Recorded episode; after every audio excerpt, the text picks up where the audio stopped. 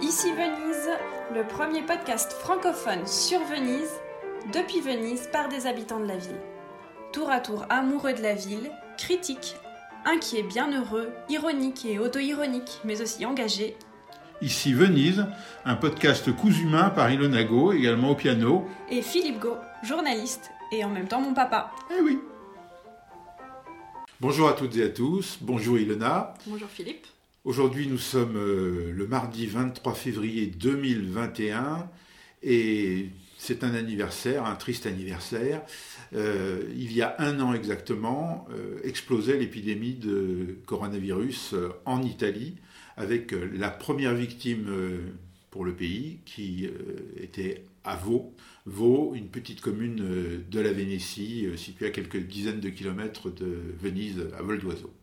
Oui, et il y a un an, donc le 23 février 2020, euh, c'était aussi euh, le dernier jour euh, du carnaval de Venise, puisque les festivités avaient eu lieu finalement normalement jusqu'au dimanche soir minuit, avec l'annulation simplement des, deux jours qui, suivaient. Et bah, aujourd'hui, un an à un an de, de ce 23 février, la sensation qu'un temps à la fois bref et à la fois immensément long euh, s'est déroulé. Et euh, bah, je suis revenue sur euh, mon journal que qu'à l'époque je tenais de manière très succincte en notant vraiment des petites impressions ou simplement le, déroulé de, de, de l'épidémie et des restrictions. Et voilà ce que j'écrivais le 11 mars 2020 au sujet du 23 février l'impression que le 23 février 2020, le jour où s'est révélé le coronavirus en Italie, est à des années d'aujourd'hui. Le virus dilate le temps comme dans les guerres où un jour devient un an. Alors ça, c'était seulement euh, deux semaines après le 23 février 2020, mais alors euh, là, le 23 février 2021, alors ce serait comme si 365 euh, ans... 366, car il y avait un 29 février. Et c'est pas si absurde que ça, car si on retranche à l'année 2021 366 ans, on se retrouve en 1655, qui est une année de grande peste euh, dans la péninsule italienne, notamment à Naples et à Rome. Euh, et donc finalement, en 366 ans réels qui nous séparent euh, de, cette, de ces grandes pestes, et on, a 366 ans de coronavirus contemporain. Bon, au-delà de, de, la pirouette, on peut aussi se dire que jusqu'à ce que cette épidémie, cette pandémie éclate, on avait l'impression que ces épidémies euh, du passé étaient définitivement séparés de nous et que ce n'était plus que des faits euh, historiques à évoquer, alors que finalement, euh, ce qui s'est écoulé depuis cette année nous a rapprochés en quelque sorte des, populations qui ont, qui ont souffert de ces épidémies historique. Donc cette semaine du 23 février 2020 à Venise, on est encore entre deux eaux. On est dans un moment où ben, on connaît la première victime du coronavirus en Italie, ce monsieur Adriano Trevisan de la commune de Vaud, comme tu l'as dit, et euh, il y a deux attitudes possibles. L'attitude d'imaginer eh bien, que la vague va arriver, ou bien l'autre, celle de ah, il ne faut pas céder à la panique, il ne faut pas céder à la psychose, qui était le grand terme journalistique euh, de, ces semaines qui aussi ont précédé euh, le carnaval, la psychose coronavirus. Euh, écoutons l'organisatrice du bal du Doge qui a eu lieu le, 22 février au soir à Venise, un événement très important qui coûte euh, cher, on parle de, des places à 3500 euros. Euh, Antonia Sauter est interviewée le 22 dans une interview qui sort le 23 février dans la Repubblica. Il faut toujours suivre ses rêves malgré ce qui se passe dans le présent qui certainement n'apporte pas de nouvelles agréables. On ne doit pas se effrayer. Il faut bien sûr se défendre, prendre des précautions, mais jamais renoncer à la joie de vivre. Aux Vénitiens, je dis ne lâchons rien. Notre Venise est la ville du futur. Il n'y a pas de ville plus belle, plus extraordinaire, plus humaine que notre merveilleuse Venise. Alors à l'écoute des propos de Antonia Sauter, l'organisatrice du bal du Doge, euh, finalement résonnent euh, toutes les, peurs des professionnels du tourisme et des, professionnels de l'organisation d'événements euh, à Venise. Toute la première semaine du début de, l'épidémie de, coronavirus, le cœur dominant de Venise, c'est Venezia non si ferma, Venise ne cède pas à la peur, Venise en a vu d'autres, les cafetiers de la place Saint-Marc organisent le deuxième prix, le deuxième spritz euh, gratuit pour tous les courageux qui braveront euh, la, peur du coronavirus. Le, spritz, ce fameux vaccin euh, précoce du coronavirus, inventé, déjà inventé, en Vénétie depuis longtemps et diffusé dans le monde avec une efficacité relative pour le coronavirus, mais très positive sur la balance des paiements de l'Italie. Mm. Et puis ben, finalement, euh, quand même, euh, les écoles euh, sont fermées. Alors, il y a un prolongement des vacances scolaires du carnaval, d'abord de deux jours, ça, ça c'était annoncé dès le 23, justement le 23 février, on, voit que euh, on prévoit déjà le 29 février ce qu'on appelait déjà le retour à la normalité et, les commerçants aussi donc c'est ce qui est très vite le thème du retour à la normalité est, apparu dans, la langue. Euh, et donc on prévoit la rouverture des écoles pour le 2 mars euh, dès le 27 février. Mais finalement, deux jours plus tard, volte-face, Zaia, donc le gouverneur du Veneto, qui est, euh, qui est en charge de la santé, puisque en Italie, ce sont les régions qui euh, ont en charge les dossiers de la santé, euh, eh bien finalement on repousse d'une semaine encore la rouverture des écoles. Euh, à l'époque, nous n'oublions pas ce qu'on appelle en Italie la DAD, la didattica a distanza, donc l'enseignement à distance en ligne, n'était absolument pas envisagé puisqu'on pensait que ça n'allait durer que quelques jours. Oui, et à ce moment-là, bien que des décisions soient déjà prises, euh, on a arrêté le carnaval en cours de route, on, a fermé les écoles et on prolonge cette euh, fermeture décidée initialement pour quelques jours. Eh bien, le gouverneur de la région lui-même euh, est encore dans une position, on va dire, très ambiguë, c'est-à-dire que d'un côté, il, il a connaissance des données, il connaît les chiffres des premiers cas et des hospitalisations, mais d'un autre côté, euh, il a lui aussi en quelque sorte son vaccin, et son vaccin c'est le mode de vie euh, propre euh, aux Vénitiens. Donc on écoute Luca, Zaya sur la chaîne de télévision régionale Antenne Atre, on est le 28 février 2020. Vous savez pourquoi nous, après une semaine et 116 cas positifs, dont 63 vont très bien, il y en a seulement 28 à l'hôpital, vous savez pourquoi?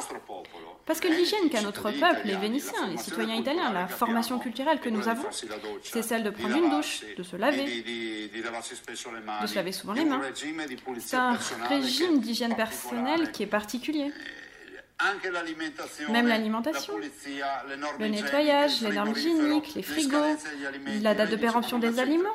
Vous allez me dire, mais c'est quoi le rapport? Mais le rapport, c'est que c'est un fait culturel. La Chine a payé un prix fort de cette épidémie parce que, bon, vous savez, on a tous vu les Chinois manger des, des, souris vivantes.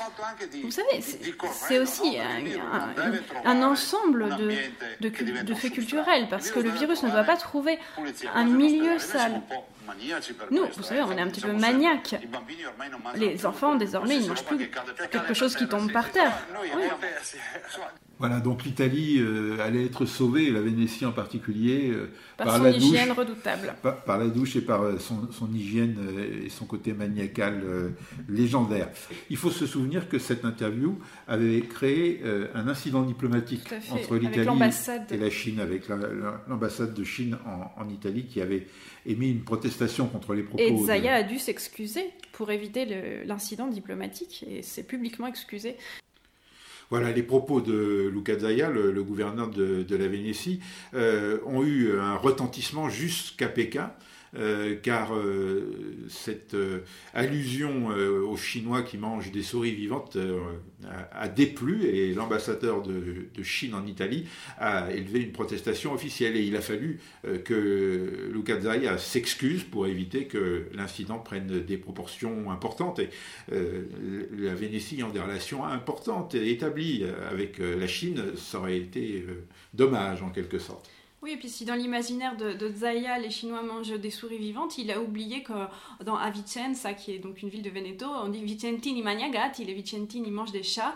Eh bien, euh, il, a la, il a la mémoire courte où euh, il a oublié que. C'est une réputation qui colle à la peau, si on peut dire, des, des, habitants, de, Vicenza et qui probablement euh, a ses racines dans les pénuries alimentaires eh qui avaient marqué les précédentes épidémies. Eh Comme quoi, encore une fois, d'une épidémie à l'autre, il y a des choses qui se transmettent. Oui, alors euh, on, peut aussi noter qu'il y a eu un, quand même un changement de ton euh, au cours de, jour en jour. Euh, on va quand même arrêter de, de prendre le sujet comme ça aussi à la légère ou, de, voilà, ou de, plaisanter. Cette première semaine du mois de mars, on voit les cas augmenter, les malades, les morts. Et, un jour égale un an. Et oui, et donc la, réalité hein, va prendre le dessus. Euh, et puis bon, bah, on arrive quand même dimanche 8 mars avec euh, l'annonce du président du conseil, Giuseppe Conte, euh, de placer en zone rouge 14 provinces de l'Italie, dont la, province, la provincia de Venise, de Treviso, Treviso et Padova. Et, mais ça va durer très peu de temps, cette singularité de Venise et, d'autres provinces de la Vénétie en zone rouge, puisque le lendemain, lundi 9 mars, nouveau décret du président euh, du Conseil avec euh, toute l'Italie qui est placée. Alors, on disait à l'époque, on disait pas lockdown, on disait pas non plus zone rouge, parce que probablement c'est des mots qui, sont, qui font peur, qui sont mauvais pour la communication euh, euh, politique et on disait zona protetta, donc zone protégée. Évidemment, la, notion de protection est beaucoup plus rassurante. Oui, et pour autant, la terminologie lockdown s'est imposée, même si elle, en effet, elle ne plaisait pas beaucoup euh, aux politiques. On disait que Giuseppe Conte ne voulait pas entendre parler de lockdown. Il a surtout euh, refusé d'en entendre parler quand il a fallu le renouveler en quelque sorte à l'automne. Oui, alors si, la terminologie euh, bah, anglaise euh, a commencé à, prendre le dessus, euh, peut-être bah, d'abord ça vient aussi de la presse étrangère qui parlait de l'Italie, parce que quand même à l'époque c'était le seul pays de l'Europe, il y avait quand même un côté très singulier. donc il fallait un mot fort. Et moi je me souviens d'une amie américaine qui me dit alors t'es en lockdown? Et je me suis dit mais pas du tout, j'avais pas du tout cette sensation. Alors peut-être Philippe, tu pourrais nous, décrire qu'est-ce que c'était le, le, lockdown au sens du confinement au tout début, donc le 9 mars, et puis qu'est-ce qui s'est passé dans la commune justement de Vaud, euh, où le premier mort, euh, la première victime, on a connu la première victime italienne du coronavirus. Alors, en effet, lockdown ou confinement, euh, c'est un sont des, mots forts, mais qui recouvrent des réalités qui ont vraiment évolué au fil du temps. Et c'est encore vrai aujourd'hui parce que on continue d'employer euh, ce terme de confinement, par exemple les, mesures qui ont été décidées au mois de décembre ou au mois de janvier en Italie. mais pour autant, c'est des réalités complètement différentes parce que Vaud, qui est une petite commune de 3000 habitants, a été complètement isolée de l'extérieur. La, police, les carabiniers se sont postés sur les routes et ont fermé les routes c'était pas totalement, totalement étanche. Euh, les secours, les médecins euh, pouvaient passer. Excuse-moi de t'interrompre là, on était fin février, c'est ça? Euh, Oui, oui, oui. C'est, ben, à partir du, premier, du premier décès, la, commune est fermée.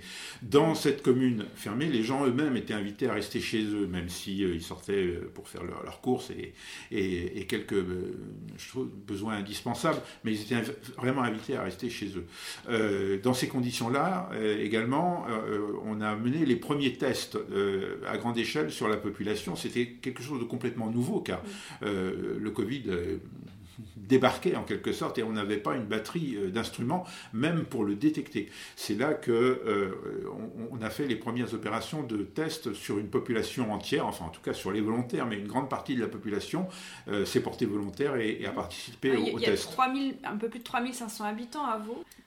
Et donc, euh, il y a eu non seulement une première campagne de test euh, exhaustive, mais une seconde campagne de test. C'est euh, l'innovation qui a été décidée, menée par Andrea Crisanti, virologue de l'université de, Padoue, de, l'université de, Padoue qui s'est rendu célèbre dans la région, mais qui a aussi contribué à rendre célèbre dans le monde entier Luca Zaya, car Luca Zaya, comme tu l'as dit, étant compétent sur les questions de santé, eh bien, c'est en quelque sorte le patron d'Andrea Crisanti. Et ce qu'a retenu la presse internationale, c'est que le Veneto s'était particulièrement bien comporté, alors que l'Italie a affronté dans des conditions très pénibles la première vague de, la pandémie, en particulier la région voisine de la Lombardie, et le Veneto s'est distingué par la qualité de sa politique massive de tests, de recherche euh,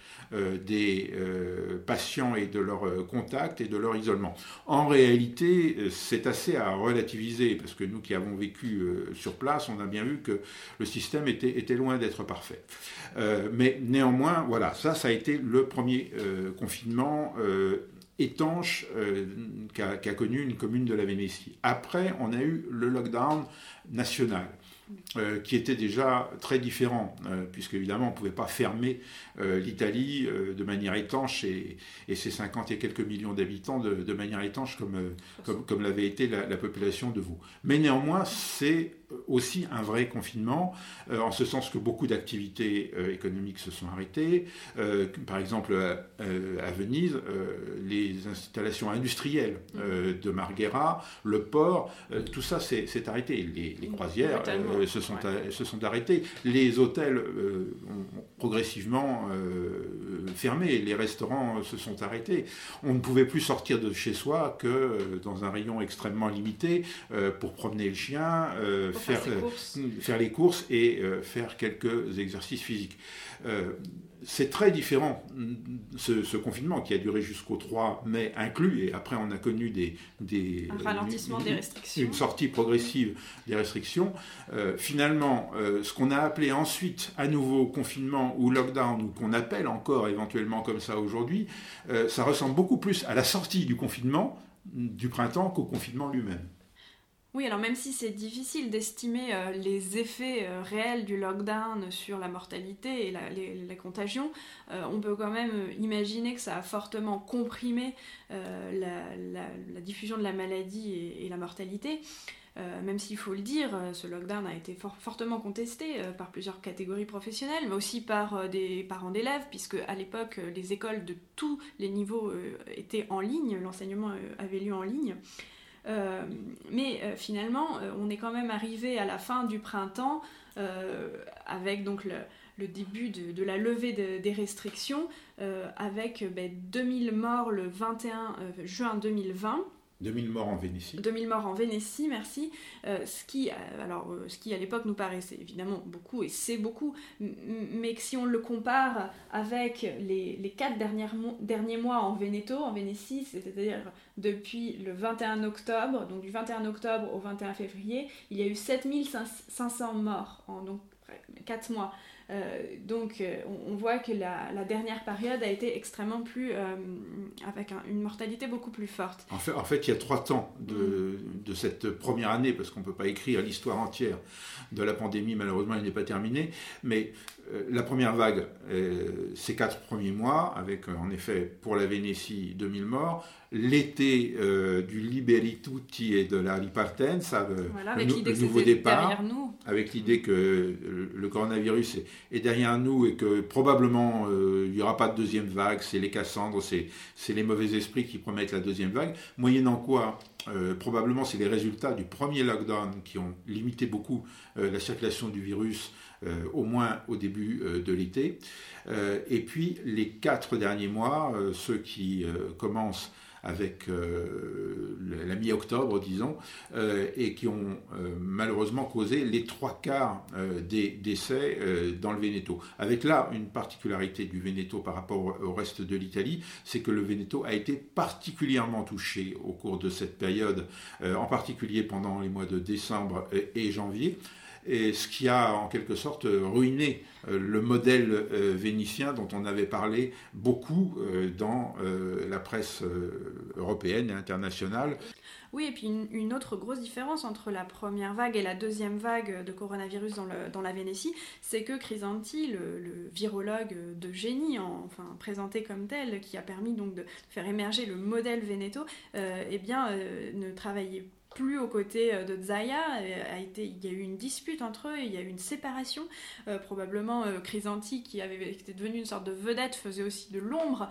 Il ne faut pas l'oublier aux candidats, puisqu'il y a eu les élections régionales au mois de septembre et aussi municipales à Venise, qui ont pu probablement être organisées grâce, là encore, à la situation encore relativement mm, sous contrôle. Voilà, euh, et, donc, euh, Crisanti, ensuite, euh, a été très critique de la politique menée par, par Zaya, aussi réélu, notamment sur la, gestion de l'épidémie avec les tests salivaires, qui, les tests rapides, peu fiables, et aujourd'hui encore très critique par rapport à, la politique de, des vaccins. Oui, puisque la dernière polémique entre Crisanti et, Zaya porte sur les du gouverneur de la Vénétie d'acheter euh, quelques millions de doses de vaccins sur le marché secondaire. On sait qu'il y a une pénurie euh, de, doses de vaccins euh, dans le monde entier, dans toute l'Europe, dans différents pays.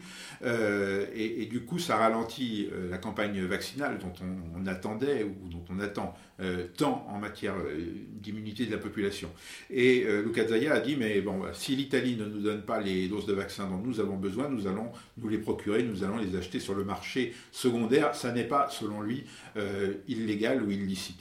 Et euh, Crisanti euh, rétorque à ça que, en réalité, ce serait d'une part mettre la population de la Vénétie en danger, car qu'en sera-t-il de la traçabilité de ces vaccins achetés sur un marché secondaire? Et puis d'autre part, c'est également, selon lui, immoral, car puisqu'on est dans un marché de rareté, si les régions ou les pays les plus riches se mettent à euh, jouer au plus offrant sur le marché secondaire, eh euh, c'est toute la volonté de distribution organisée euh, à l'échelle planétaire et à l'échelle européenne du vaccin qui serait remise en question par des acteurs qui se comporteraient de manière immorale. Oui, alors pour revenir euh, dans, la chronologie, on peut se, replacer euh, au, mois de novembre et euh, ben, nous n'oublions pas, le, 19 novembre, le 13 novembre 2020, c'est la célébration à Venise de l'anniversaire des 1 an de l'Aqua Grande à 2019. Et il y a quelque chose qui, nous a marqué, c'est que bah, alors que la deuxième vague était vraiment en non, totale explosion, la deuxième vague de Covid, pas la de la vague de l'Aqua Grande, euh, eh bien, le, cœur dominant de la ville euh, ne parle plus que d'Aqua Grande de l'année dernière.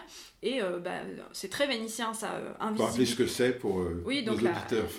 on va dire l'inondation, enfin, c'est pas un terme juste, mais l'Aqua Grande et pas seulement l'Aqua Alta, donc une, une, forte marée qui, le 12 novembre au soir, a atteint un pic de 1m87 euh, et puis, euh, successivement dans la semaine, il y a eu plusieurs grandes marées qui ont inondé donc une partie de la ville et euh, c'était la plus haute aqua alta enregistrée depuis la dernière plus haute de 1966. et donc ça a énormément marqué la ville puisque ça a produit des dégâts matériels importants. Oui, et là on est complètement dans la vénitianité et aussi dans la relativité des événements, mm. qui est un phénomène qui est bien connu en matière d'information et de communication. C'est que d'un côté, on a ce phénomène spécifique de Venise qui est lié à la position du centre historique dans la lagune. Singulier et voilà, singulier, unique, euh, et au croisement des, eaux euh, euh, qui, arrivent des, fleuves qui se jettent dans la lagune et de, des eaux de l'Adriatique qui, selon les phénomènes de marée, rentrent et sortent des, bouches du port, des ports, de Venise. donc ça, c'est un phénomène qui est indissociable en quelque sorte de, Venise et auquel évidemment les Vénitiens accorde une importance qu'on peut considérer comme démesuré, même vu de Venise. Mm. Et à côté, un phénomène planétaire qui est la pandémie du Covid. Alors en journalisme, on parle souvent de la règle du mort kilométrique. C'est un peu cynique, mais tous les journalistes connaissent ça. Euh, si vous avez un mort au kilomètre zéro, c'est très important. Si vous avez euh, 1000 morts euh, à 1000 kilomètres, c'est pas plus important qu'un mort au kilomètre, au kilomètre zéro. Oui, mais là, il y a un paradoxe. Et eh puisque euh, il y a eu probablement un mort et encore, on n'a jamais jamais été sûr lors de l'Aqua Grande à Pellestrina et on n'a jamais connu les, le contexte de, sa mort et, bah, bah, malheureusement il y a eu beaucoup plus de morts du coronavirus même dans Venise, donc dans la province de Venise. Alors c'est vrai, ça, ça, fait appel à d'autres règles aussi qui est notamment la règle de l'usure, c'est-à-dire mm, que la banalité. 1000 morts en une journée, surtout au kilomètre zéro, c'est absolument dramatique et on va s'en souvenir pendant des années et des siècles. On va même peut-être construire des églises votives pour se souvenir euh, de la délivrance. Euh, alors que 1000 morts en 366 jours, eh bien, euh, ça devient banal et on se fatigue. je dis ce chiffre pas par hasard, il y a eu un peu plus de 1680 morts dans la seule cité métropolitaine ou province, si on veut, de, Venise, pendant un an de coronavirus. Et finalement, euh, si on le met sur la balance euh, de l'Aquagranda de 2019, eh bien en tout cas en ce mois euh, de novembre, les, la, balance penchait pour dire que l'événement le plus important, le plus structurant, celui sur lequel on n'en faisait jamais trop, c'était l'Aquagranda. Oui, donc à ce moment-là, on est donc à un an de la, de la célébration de l'Aquagrande, mais aussi alors que la deuxième vague de Covid euh, monte euh, dans toute la Vénétie, on attache à Venise beaucoup plus d'importance aux essais réussis du, du MOSE. Et le MOSE, c'est ce projet pharaonique de, de, digue mobile qui, maintiennent la ville au sec pour, la première fin, pour les premiers essais. Et euh, la, chronique locale attache beaucoup plus d'importance à, ça que bah, au, cas et, aux, morts de Covid. Oui, il faut, il faut se rappeler des titres de, la presse euh, locale. Venise renaît, euh, Venise sauvée, sauvée des marées. Euh, évidemment, pendant ces, journées-là, la chronique du Covid passe au second plan.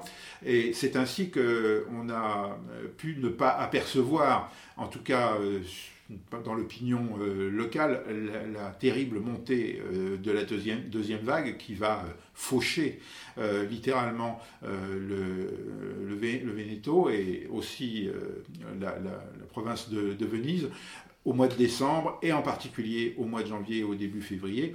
Le mois de janvier qui a été vraiment un mois noir, on a totalisé plus de 100 morts certains jours en Veneto. Le Veneto se classait première région la plus touchée en Italie, que ce soit par les nouveaux cas ou euh, par euh, le nombre de décès constatés euh, certains jours. Aujourd'hui, cette seconde vague semble redescendre. On espère que cette descente va se confirmer, qu'elle ne va pas être contrariée par les nouveaux thèmes qu'on connaît, comme les variants, etc. En tout cas, voilà, ça nous amène, on va boucler la boucle de l'année, au carnaval 2021, qui est un carnaval très spécial. Oui, donc là, le carnaval euh, qui a déjà eu lieu, 2021, alors de manière probablement moins organisée euh, que évidemment les années passées, euh, mais pas si virtuelle que ça, puisque alors parce que la, mairie de Venise disait organiser un carnaval en ligne, il y a eu quand même beaucoup beaucoup de, de touristes du Veneto qui sont arrivés notamment le le dimanche du carnaval. Euh, et euh, donc, bon, une sorte de, de, carnaval plus euh, populaire dans le sens que des gens sont venus prendre un spritz à Venise, parce que oui, d'ailleurs, les bars sont ouverts depuis un long moment maintenant, jusqu'à 18h. Et on a vu des scènes de cohue qu'on n'avait pas observées dans la ville depuis un, certain nombre de semaines. Et, et donc, bah, finalement, ce, carnaval 2021, il, il, a eu lieu. On peut pas dire que c'était il n'y a pas eu a pas eu une suspension du carnaval 2021. Et donc euh, au moment où le carnaval 2021 de Venise euh, se termine, il y a un autre carnaval, si on me permet la, pirouette, euh, c'est euh, celui qui se produit à, Rome avec le changement de gouvernement, la, sortie de Giuseppe Conte, qui a été le président du Conseil des deux, premiers, des deux précédents gouvernements, et l'arrivée impromptue en quelque sorte de Mario Draghi, qui réussit l'exploit de réunir une grande majorité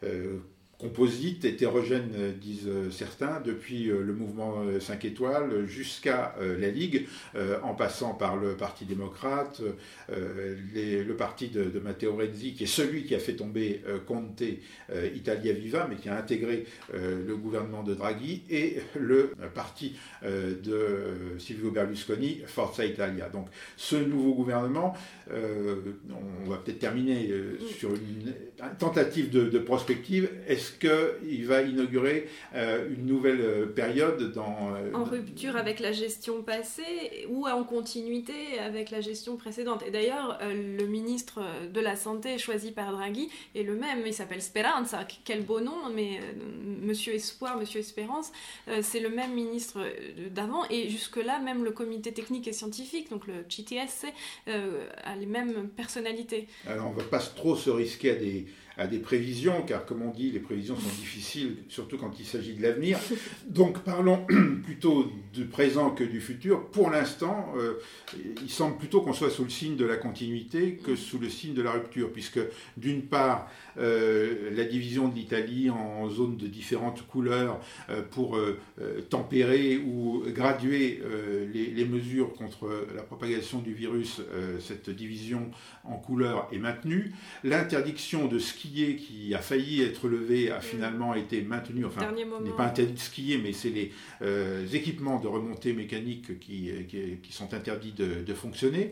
Également, euh, le Conseil des ministres vient de prolonger euh, l'interdiction de circuler entre les régions.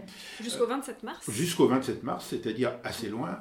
et donc, on voit que à ce stade, il y a euh, toujours beaucoup d'incertitudes euh, dans euh, la gestion prévisionnelle du Covid et pour l'instant, c'est quand même la ligne de la prudence et des mesures de, de limite relatives et atténuées, qui n'ont rien à voir avec le premier lockdown, comme on l'a dit, mm. mais qui quand même euh, prévalent encore sur euh, le, le champ... Le tutti de nouveau, euh, comme l'été dernier. Le cœur de la repartance, de la repartance du nouveau départ, qui est bien présent et qui interprète sa partie au fond, en quelque sorte, de la scène, et qui ne demande qu'à revenir, mais pour l'instant, il est contenu par les première décision euh, du, gouvernement Draghi en la matière. On sait que euh, Mario Draghi a, fixé deux priorités euh, essentielles, même s'il a évoqué beaucoup de sujets dans, sa, dans son discours de, politique générale, demandant la confiance au Sénat. les deux sujets étant évidemment la lutte contre la pandémie du Covid-19 et la présentation du plan de l'Italie pour le Recovery Fund, c'est-à-dire le, le, financement par la dette européenne, euh, de la relance à venir, et qu'on espère, d'une manière ou d'une autre, euh, dans différents pays d'Europe et au premier chef en Italie. Bon, alors, puisqu'on se risque à évoquer le futur, évidemment, le grand point d'interrogation pour euh, la Vénétie et pour Venise, c'est la saison touristique 2021. Et puis, bah, avec la conjonction là, de cette date du 27 mars pour la rouverture euh, des frontières régionales en Italie, qui tomberait à pic, puisque Pâques euh, cette année tomberait le 4 avril. Et puis, bah, ensuite, on a le, grand week-end du 25 avril qui, en Italie, est à la fois la fête nationale de la libération et aussi à Venise, la fête de San Marco, qui est très célébrée. Oui, évidemment les, opérateurs du tourisme euh, à Venise euh, espèrent beaucoup le retour de la clientèle nationale et aussi internationale, car ils se sont aperçus au cours de ces dernières semaines que l'affluence de tourisme venu de la région de la Vénétie, certes, provoquait des attroupements euh, dans la ville et éventuellement même autour des bars, mais globalement n'était pas très génératrice de, chiffres d'affaires. Voilà, mais bon, à la question, à ce point d'interrogation de, d'une reprise euh, du tourisme et de euh, ses recettes euh, à Venise en 2021, il est encore difficile de répondre et nous y reviendrons forcément dans, un prochain épisode. Et oui, et ben merci beaucoup. Suivez-nous sur les réseaux sociaux, ici.venise sur Instagram. Et n'oubliez pas de partager le podcast aussi avec vos amis. À très vite pour un prochain épisode de Ici Venise. Merci Philippe. Merci Ilona. Au revoir à toutes et à tous. Portez-vous bien. Portez-vous bien.